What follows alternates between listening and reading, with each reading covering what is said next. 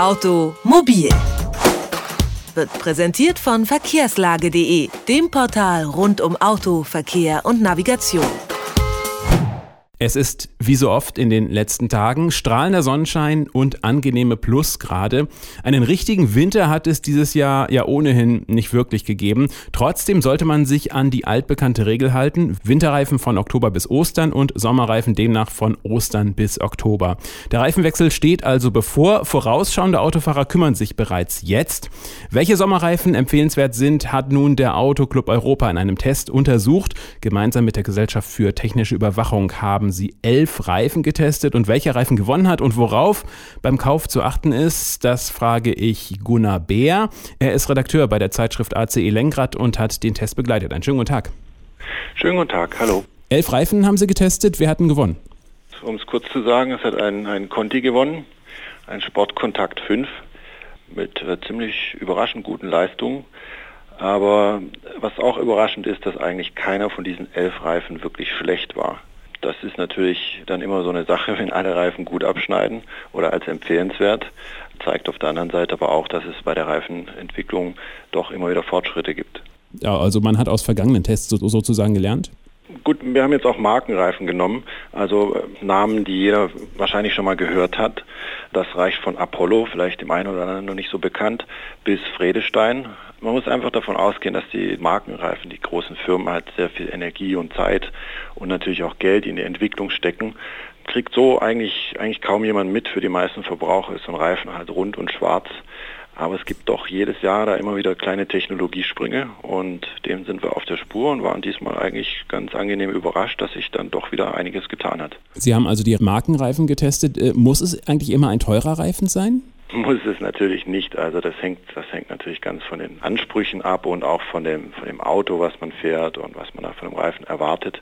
Diesmal hatten wir relativ breite Reifen, also der Dimension 225, 45, 17. Das ist inzwischen äh, so die erste Optionsgröße bei den Kompaktwagen. Also so ab Werk kriegt man da 16 Zoll Räder.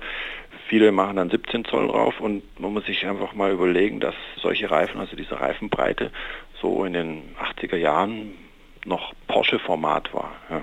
Und das ist also heute in der Kompaktklasse angekommen und wir haben einfach mal untersucht, ob die Reifen denn auch gut sind. Also vor allem bei Ness. Es gibt ja immer noch so ein paar Vorurteile gegenüber Breitreifen oder Niederquerschnittsreifen, aber wir sind eigentlich ganz, ganz positiv überrascht und können eigentlich von diesen Reifen, die wir getestet haben, von diesen elf Reifen, fast alle Nein, eigentlich können wir alle empfehlen. Alle haben das Prädikat empfehlenswert. Vier haben das Prädikat sehr empfehlenswert bekommen. Also man macht da im Prinzip nichts falsch. Was sind denn die wichtigsten Kriterien beim Reifentest? Also bei Sommerreifen prüfen wir ähm, die Sicherheit auf, auf nasser Straße, die Sicherheit auf trockener Straße und wir haben noch ein Umwelt- und Wirtschaftlichkeitskapitel, wo also das Vorbeifahrgeräusch noch in die Wertung mit eingeht und auch der Rollwiderstand, nicht ganz unwichtig für den Kraftstoffverbrauch. Von der Gewichtung her legen wir viel Wert auf die Sicherheit bei Nässe. Nun müssen seit dem 1. November 2012 Neureifen eine für den Verbraucher sichtbare Energieverbrauchskennzeichnung vorweisen. Wie aussagekräftig sind diese Kennzeichnungen tatsächlich? Ja, das ist, ein, das ist ein schwieriges Thema. Also dieses Label ist, ist grundsätzlich ja nicht verkehrt. Also dass der Verbraucher, der, der halt äh, vielleicht von Reifen gar keine Ahnung hat, so eine erste Orientierung bekommt. Das Problem liegt, wie so oft manchmal, in der, in der Regelung, die zum Schluss dabei rausgekommen ist, weil da sehr viel Interessen, unterschiedliche Interessen waren und dann hat man sich auf, auf eine Regelung geeinigt, die eigentlich wachsweich ist. Also ein einfaches Beispiel ist ähm, die Außengeräuschbeurteilung. Ja, also das wird auf einem genormten Belag gemacht. Wir machen das auch auf dem, auf dem gleichen Belag. Dann rollt das Auto mit abgestelltem Motor vorbei und dann wird das Geräusch aufgezeichnet, also unter genauen, genau festgelegten Testbedingungen. Jetzt ist es aber so, dass, weil das weltweit überall gleich gemacht werden soll, sehr große Toleranzen angegeben sind. Also es wird zum Beispiel die erste Kommastelle komplett gestrichen und dann gibt es noch eine Toleranz.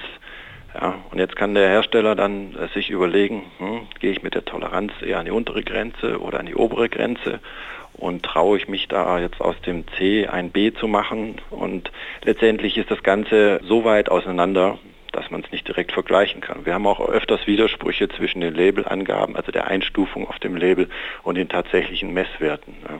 Also gibt es schon große Unterschiede zwischen Ihren Ergebnissen und äh, der Kennzeichnung vom Hersteller? Es kommt immer mal wieder vor. Also das liegt, äh, wie gesagt, an diesem Messprozedere, das da vorgeschrieben ist und an den, an den Toleranzen, die da in diesem Messprozedere vorgesehen sind. Da gibt es durchaus Abweichungen. Man kann jetzt nicht sagen, dass das bewusst gemacht wird. Das ist einfach eine andere Sache. Wir, wir denken, dass unser Test einfach viel näher an der Praxis und an dem, an dem wirklichen Geschehen draußen auf der Straße ist, als dieses äh, Label, das mehr theoretischer Natur ist. Der Autoclub Europa hat Sommerreifen getestet und über die Ergebnisse haben wir gesprochen mit Gunnar Bär. Er ist Redakteur bei der Zeitschrift ACE Lenkrad. Ich danke Ihnen ganz herzlich für das Gespräch. Bitte, gern geschehen. Automobil, jede Woche, präsentiert von verkehrslage.de.